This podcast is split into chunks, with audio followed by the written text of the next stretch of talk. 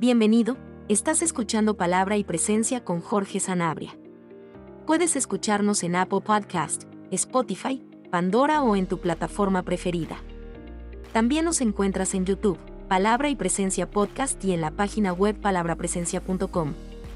Encontrarás nuevas enseñanzas cada miércoles y viernes. Sin más dilataciones, entremos a la enseñanza del día de hoy. Dios te bendiga, pueblo de Dios. Te habla Joles Sanabria de Palabra y Presencia trayendo inspiración y motivación bíblica para nuestro día a día. En el día de hoy vamos a llegar a la culminación de la serie titulada Identificando y manejando emociones negativas. Y la última enseñanza viene bajo el tema el perdón, la solución para el rencor, el odio, la amargura y la ira. El texto para el día de hoy lo encontramos en Génesis 50, versículo 20. Ustedes pensaron hacerme mal, pero Dios cambió todo para bien, para hacer lo que hoy vemos, que es darle vida a mucha gente. Oremos. Padre, en el nombre de Jesús te adoramos, te bendecimos y engrandecemos tu nombre. Toda gloria, alabanza y adoración es tuya. En esta hora vamos a enseñar tu palabra y te pedimos, Espíritu Santo, que, que nos guíes, que nos uses que nos bendigas con la palabra, que nos bendigas con un mensaje que nos confronte, que glorifique a Jesús en nuestras vidas, con un mensaje que nos rete a obedecer las escrituras, con una palabra que nos ayude a ver las cosas que no estamos haciendo bien y que impiden que Jesús sea formado y glorificado en nuestras vidas, Señor. Yo te pido perdón porque yo mismo caigo y fallo en esta área, Señor. Y te doy gracias por el tiempo que pasé estudiando esta enseñanza y la confrontación en mi vida. Ahora te pido que bendiga a los hermanos y hermanas que van a escuchar la palabra y que Espíritu Santo tú abras su entendimiento y prepares sus corazones en esta hora que el enemigo, Señor, no pueda robar la semilla que va a ser plantada, sino que la semilla, Señor, encuentre buen terreno y que dé fruto. Sabemos, Dios, que tu palabra no retorna a ti vacía, sino que hace aquello para lo cual tú lo has enviado. Antes que tu palabra fluya, antes, Señor, que Jesús sea glorificado, te damos la gloria, la honra, la alabanza, la adoración a ti. Ponemos nuestro orgullo a tus pies, Señor, porque nada somos. Tú eres el pámpano, yo soy la vid. Y la, perdón, Señor, tú eres la vid y yo soy el pámpano. Y el pámpano nada puede hacer sin la vid. Gracias te damos, Señor. Ayúdanos a llevar fruto en el nombre de Jesús. Amén. Ustedes pensaron hacerme mal, pero Dios cambió todo para bien para hacer lo que hoy vemos, que es darle vida a mucha gente. Esta es una conversación que tiene José con sus hermanos. Y en esta conversación José nos enseña mucho con lo que es el perdón. El perdón no tan solamente es algo difícil por nuestra debilidad humana y nuestras tendencias emocionales, sino que el perdón es malinterpretado dentro de la comunidad cristiana. Así que antes de comenzar con la enseñanza, vamos a hablar un poco de qué es perdonar. La gran mayoría del material que vamos a estar usando en el día de hoy lo puedes usar, lo puedes encontrar en la página web www.jw.org. Que mientras estudiaba y, buscaba eh, en esta página encontré muy buenos recursos y decidí pues usar la página. En, en, la descripción vas a encontrar un enlace por si acaso quieres visitar la página y, y estudiar esto más profundo por ti mismo. Así que vamos a comenzar definiendo qué es perdonar. Perdonar significa disculpar a alguien que nos ha ofendido o no tener en cuenta su falta. En la Biblia la palabra griega que se usa, que se traduce como perdonar significa literalmente dejar pasar como cuando una persona deja de exigir que se le pague una deuda. Así que básicamente, perdonar, amado hermano, es el momento donde tomamos la decisión de dejar pasar la ofensa y renunciamos a cualquier derecho que nosotros tengamos o pensemos tener de buscar retribución en contra del prójimo. No importa quién tiene la culpa, no importa si la ofensa es real o es algo que yo pienso porque yo me he ofendido. Más adelante vamos a hablar de ese caso. Pero el momento o, lo importante que tenemos que entender de perdonar es que perdonar es literalmente pasar esa ofensa por alto y renunciar a cualquier derecho que nosotros pensemos de buscar u obtener retribución de nuestro prójimo. Para entender mejor el perdón, vamos a ver unos ejemplos prácticos. Jesús enseña del perdón. En Mateo 18, del versículo 23 al 35, encontramos a Jesús trayendo la parábola del esclavo que no podía pagar. Y básicamente la parábola dice que había un esclavo que le debía una suma, una fuerte suma de dinero al rey. Y el rey lo llama para saldar cuentas. Y cuando el rey demanda lo que le corresponde, la Biblia nos enseña que el esclavo cae de rodillas, empieza a suplicar, a pedir misericordia, que tenga misericordia con él, que sea paciente, que le va a pagar el dinero. Y la Biblia nos enseña que el rey, teniendo todo el derecho de hacer lo que había dicho, vender la familia, vender todo lo que tenía, recuperar parte de la deuda y entonces meterlos en la cárcel, el rey decide pasar por alto la ofensa de no pagarle su dinero y decide renunciar a su derecho de obtener su dinero de vuelta por parte del esclavo, que es la justa retribución del asunto. Y el rey movido a misericordia cancela la deuda y envía al esclavo en su camino. La parábola también nos enseña que el esclavo tenía un consiervo que le debía dinero a él y que la escena se repite con la única diferencia de que ahora el esclavo estaba en la posición que estuvo el rey y el consiervo estaba en la posición que estaba el esclavo. Pero el esclavo, en vez de extender la misma misericordia, decide meter en la cárcel al consiervo. Y unas personas que lo vieron fueron, hablaron con el rey y el rey lo llama y entonces ajusta cuentas con él. Así que, como estás viendo, Jesús habla y enseña y nos da ejemplos de lo que es perdonar, el beneficio de perdonar y las consecuencias de no perdonar. Pero en Lucas 11, versículo 4, encontramos a Jesús enseñándole a los discípulos a orar y leemos esta oración dentro del Padre Nuestro. Dice, perdona nuestras ofensas como perdonamos a aquellos que nos deben. Amado hermano, un corazón que está lleno de resentimientos, amarguras y odio no puede recibir el perdón de Dios hasta que no esté dispuesto a dejar ir las ofensas y su derecho, entre comillas, de colectar la deuda.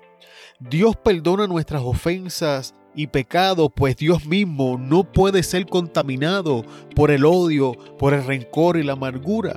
Mas nosotros no podemos beneficiarnos del perdón proveído por Dios para nuestros pecados hasta que no estemos dispuestos a perdonar, que es básicamente lo mismo que le pasó al esclavo en la parábola. El rey le perdona la deuda, la cancela, la deja ir, bendice al esclavo con libertad física, mental, emocional, financiera, y el esclavo en vez de hacer lo mismo, mete preso a su consiervo y la falta de perdón lo envía a él a la cárcel. Así que tenemos que entender que mientras el perdón nos libera mental, emocional, espiritual y físicamente, la falta de perdón nos va a llevar a una cárcel. Y eso, amado hermano, es difícil. Pero todavía Jesús mismo nos enseña y nos modela el perdón en la cruz. En Lucas 23:34 leemos y Jesús decía, Padre, perdónalos porque no saben lo que hacen. Y repartieron entre sí sus vestidos echando suerte. El perdón, o sea, dejar ir o pasar la ofensa, renunciar a cualquier derecho que pensemos de obtener retribución de nuestro prójimo es una decisión que no tiene nada que ver con el arrepentimiento de la otra persona. De hecho, no tiene nada que ver que la otra persona sepa o no sepa que acaba de ofendernos, que acaba de herirnos, que acaba de hacernos daño. El perdón no tiene que ver nada con eso. Jesús estaba pidiendo perdón por personas que no estaban arrepentidas. De hecho, el final de la oración nos revela la clase de corazón que esta persona tenía. Jesús está orando. Perdona a los padres porque no saben lo que hacen. Y cómo finaliza mientras ellos se estaban repartiendo, o sea, estaban apostando para ver quién se quedaba con las ropas de Jesús. Y aún Jesús viendo ese escenario, Jesús dice, perdónalos porque no saben lo que hacen. El perdón no se siente, amado hermano. Es por eso que es tan difícil perdonar. El perdón es una decisión que se toma y en la que debemos mantenernos firmes. Muchas veces tomamos la decisión de perdonar y cuando el resentimiento, la amargura, el odio, la ira, las contiendas y todos estos sentimientos que trabajan unísonos y en el mismo sentir se rebelan en contra de nuestra decisión fluctuamos porque cuando sentimos esto pensamos, no, he perdonado, no he tomado la decisión de perdonar, no he sido serio en este asunto y volvemos y nos entregamos al resentimiento. No funciona de esa manera. Vamos a ver algunas señales o indicaciones de que perdonamos. Uno es que no, no insistimos en pedir una compensación por el daño, por la ofensa, por la herida que nos hayan hecho o por la pérdida que hayamos podido sufrir o experimentar. Ese momento donde desistimos de buscar retribución. Muchas veces lo que nosotros llamamos retribución y justicia realmente es venganza. Realmente es ojo por ojo, diente por diente. Pero cuando desistimos de hacer eso, es una de las señales de que hemos dejado la amargura, el odio, los rencores y hemos tomado la decisión de perdonar. Y por ende, al final del proceso dejamos de guardar resentimientos. Mientras más nos mantenemos firmes en nuestra decisión de perdonar, poco a poco nuestras emociones comienzan a cambiar y a entrar en paz con la verdad de la escritura. Es un proceso duro, es un proceso difícil, es un proceso cuesta arriba. Por lo menos en mi experiencia personal, una de las cosas más difíciles en, este asunto de perdonar es cuando he tenido que orar por la persona y pedirle a Dios que lo bendiga. Es, es renunciar a ese derecho que yo pienso tener de demandar justicia ante la presencia de Dios y bendecir a la persona para que Dios haga y entienda lo que es justo con la persona. Y es duro cuando tú estás luchando con el resentimiento y Dios decide bendecir a esa persona ante tus ojos. E, e, es, duro cuando tú estás herido y, esa persona te hizo daño y, tú ves la mano de Dios bendecirlo y, tú tener que mantenerte firme en perdonar y bendícelo Dios si esa es tu voluntad. Es duro, pero esa es la decisión correcta. Jesús nos lo enseña en la cruz del Calvario. Una de las cosas que a mí me ayuda mucho es recordar la enseñanza de Pablo a los romanos, que mientras condeno a mi hermano, realmente me estoy condenando a mí mismo porque yo que lo condeno hago lo mismo. El reconocer que sea lo que sea que esta persona me hizo a mí es algo que yo le, hizo a, le he hecho a otro, me ha ayudado mucho en, mi lucha con los resentimientos, con las iras, odios y rencores. Y, me gustaría decirte que, que, la lucha se vuelve más fuerte, pero con cada golpe, con cada herida, la, la lucha es es intensa, es, dura. Y lo más difícil es, es que si, si, no tomamos la decisión de perdonar rápido, esos, esos sentimientos se fortalecen en nuestros corazones y comienzan a acampar y a construir fortalezas que después tenemos que derribar. Así que es saludable esforzarnos por tomar la decisión de perdonar y dejar ir la ofensa lo más rápido posible. Pero me gustaría tomar un tiempo de esta enseñanza que no es perdonar. Porque hay muchas confusiones con el perdón. Hay muchas presuposiciones de las cosas que tienen que pasar con el perdón que no son correctas ni están bien. Así que, ¿qué no es perdonar? Uno, perdonar no es aprobar la ofensa. Ahora vamos a regresar al texto. José le dijo a sus hermanos, perdón, José no le dijo a sus hermanos que lo que hicieron estuvo bien. Lo que José les dijo, ustedes pensaron hacerme mal, pero Dios cambió todo para bien. Amado hermano, no podemos llamar a lo malo bueno y a lo bueno malo. Eso no está bien. Aun cuando la persona viene arrepentida a pedir perdón, o como en el caso de los hermanos de José, ahora tenían miedo de que José viniera a buscar venganza.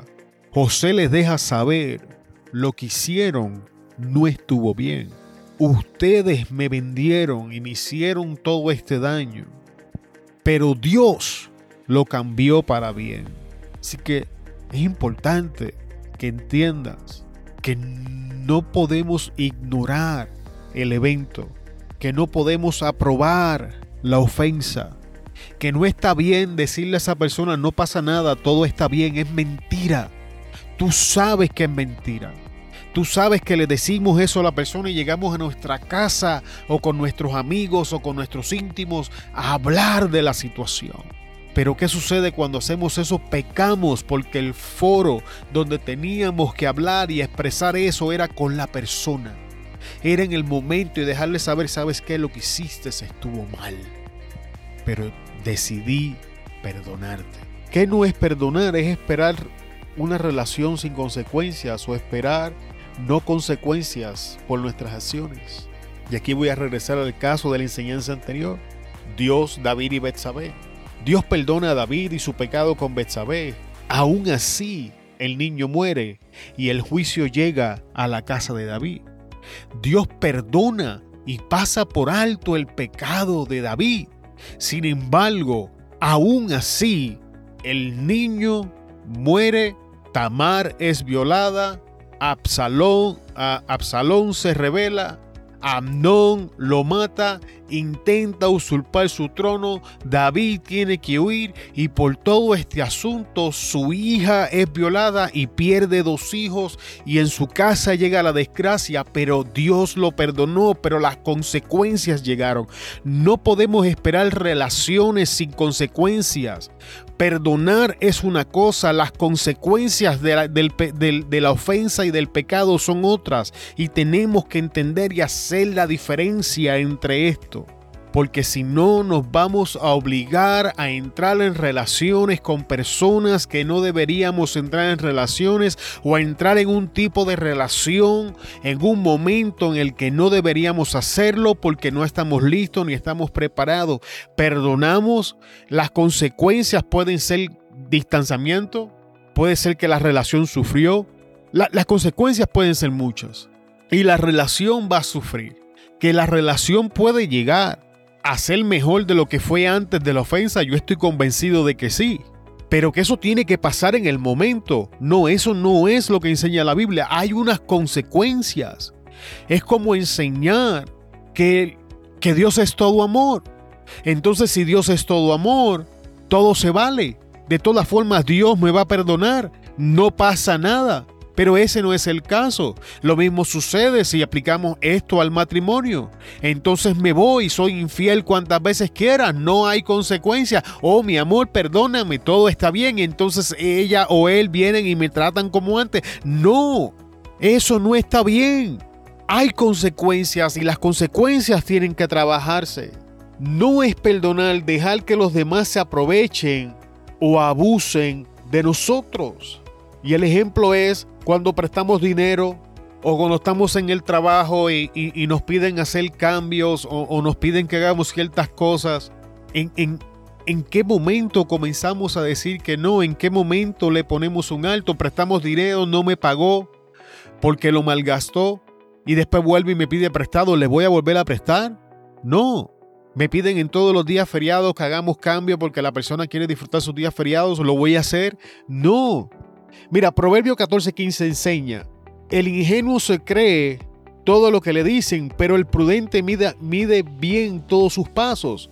Proverbio 22.3, el prudente ve el peligro y se esconde, pero los inexpertos siguen adelante y sufren las consecuencias. Ahora escucha Mateo 10.16, las palabras de Jesús. Mirad, yo os envío como ovejas en medio de lobos, por tanto, ser astutos como las serpientes e inocentes como las palomas. Estamos llamados a ser astutos, estamos llamados a usar el cerebro, estamos llamados a usar el sentido común. Y el perdón no anula estas cosas, pero no lo hacemos. Entonces pensamos que cuando dejemos que cuando dejamos que la gente abuse y nos maltrata, somos buenos y somos espirituales. No, estamos siendo tontos. Eso es lo que dice la Biblia. Somos tontos, somos inexpertos y nosotros mismos nos estamos poniendo en una posición para que nos hieran, nos ofendan, para entrar en resentimientos, contiendas, iras, en odios y rencores. Somos responsables de usar la materia gris que Dios nos puso en la cabeza. No caiga en ese engaño, hermano no es perdón, reconciliación sin fruto u obras de arrepentimiento. Mira lo que enseña Hechos 26:20, sino que fui primero a los de Damasco, a luego a los de Jerusalén, así como por todo el país de Judea y también a las naciones. Y ahora escucha, y les llevé el mensaje que se arrepintieran y volvieran a Dios, realizando obras que demostraran su arrepentimiento. Voy a leer la parte final. Que se arrepintieran y se volvieran a Dios realizando obras que demostraran su arrepentimiento. El arrepentimiento viene acompañado de obras que dicen que estamos arrepentidos porque arrepentimiento es darle un giro a nuestras vidas en el área. Si alguien viene y nos ofende y nos hiere y nos pisotea y entonces viene el hermano y me pide perdón. Yo lo perdono porque Jesús me enseña, hablando con Pedro, Pedro le pregunta, Maestro, ¿y cuántas veces voy a perdonar a mi, a, mi prójimo? ¿Hasta siete veces? Y Jesús le dice, Pedro, 70 veces siete, dando a entender que la cantidad de veces que tenemos que perdonar es infinita. Perdón es parte del estilo de vida del creyente. Pero como perdón no tiene que ver con, con relación, ahora es distinto. Este hermano tiene una relación conmigo. En esta relación hubo un problema, hubo una ofensa. Yo lo perdono. Hay otro problema, hay otra situación. Entonces tengo que comenzar a entenderle que este hermano está en una posición en mi vida que no le corresponde. Entonces si está en mi círculo íntimo, lo voy a mover al próximo círculo. Y lo voy a seguir moviendo en mi vida hasta que estemos en un lugar que corresponda a la relación que tenemos.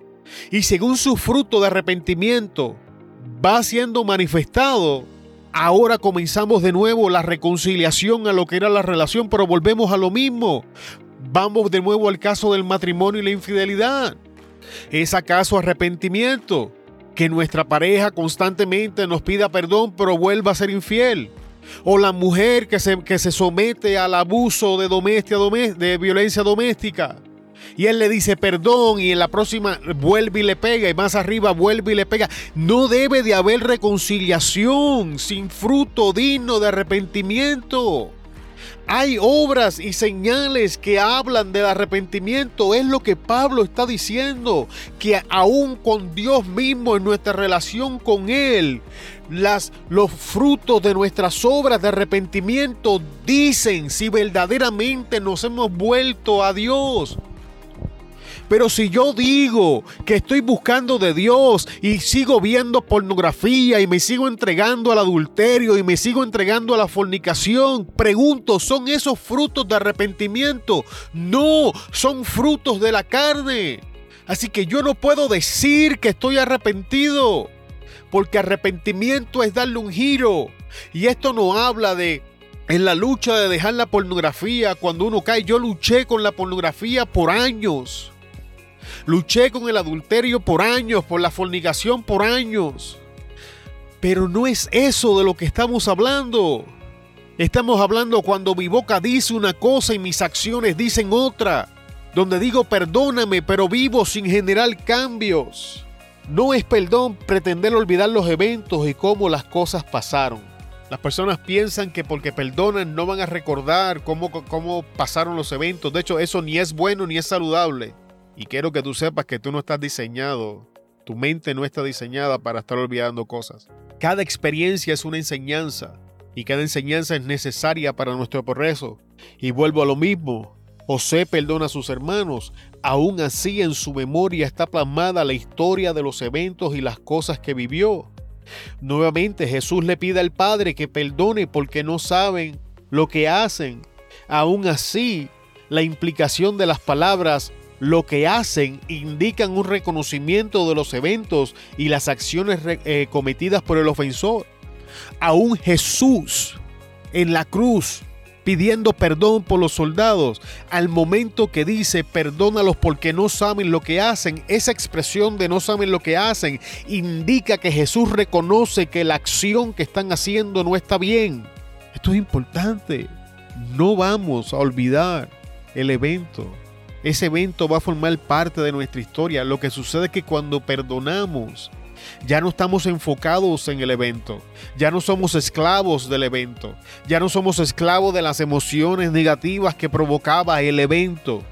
Ahora puedo hablar del evento, ahora puedo tomar el evento para ministrar a otros. Ahora el evento se convierte en la plataforma por donde podemos enseñar y brindar herramientas para que otros superen lo que nosotros estamos enfrentando. El que José superara los eventos de que sus hermanos lo vendieran, de las cosas que pasaron en la casa de Potifar, las cosas que pasó en la cárcel. Fue justamente la plataforma que Dios usó para hacer lo que estaba haciendo, que José lo describe, para darle vida a muchos. Los eventos en nuestra vida no están diseñados para que los olvidemos, están diseñados para que Dios los use para la gloria de su nombre y darle vida a muchos. No es perdón, perdonar entre comillas, todo lo que nos haya parecido una ofensa. Hermano, a veces, en vez de tener que perdonar un supuesto desprecio, lo que en realidad necesitamos es reconocer que no tenemos ninguna razón válida para estar ofendidos. Eclesiastés 7:9 dice, no te des prisa en tu espíritu a sentirte ofendido, porque el ofenderse es lo que descansa en el seno de los estúpidos. Otra versión lo dice de esta manera, no te enojes fácilmente, porque enojarse está en el corazón de los tontos. Y muchas veces, amado hermano, nosotros tenemos que entrar en un proceso de perdón porque sencillamente nos hemos dado a la ira. Por eso es que la ira está incluida en todo este proceso del perdón. Porque todo inicia con una ofensa que nos lleva a la ira. La ira nos lleva al constante enojo, que nos lleva a las enemistades, a las contiendas. Esto continúa evolucionando hasta que se convierte en una amargura. La amargura comienza a hacer raíz, a echar raíces en nuestro corazón y nos contamina hasta que evoluciona y se convierte en odios y rencores. Estás viendo el problema. Pero si nosotros lo trabajamos en su estado más básico, que es ira y enojos, entonces nos vamos a ahorrar un amargo camino. Y la solución para esto es el perdón. La solución para esto es dejar pasar cualquier ofensa. La solución para esto es entender que no tenemos ninguna razón muchas veces para sentirnos ofendidos y manejar la ira en sus inicios. Espero, amado hermano, que esta enseñanza haya bendecido tu vida. Y con esto culminamos esta serie, identificando y manejando emociones negativas. Te damos muchas gracias por estar con nosotros y el apoyo que nos has dado en esta larga serie. Te bendecimos en el nombre poderoso de nuestro Señor Jesucristo. Se despide de ustedes Jorge Sanabria de Palabra y Presencia te esperamos en la próxima enseñanza y hasta luego. Muchas gracias por escucharnos en el día de hoy. Esperamos que la enseñanza haya bendecido tu vida. Antes de despedirnos, queremos pedirte que consideres compartir la enseñanza y te suscribas al podcast, que nos ayudes a alcanzar más personas con la palabra que nos ha sido dada. Te bendecimos en el nombre de Jesús y te esperamos en la próxima enseñanza. Hasta luego.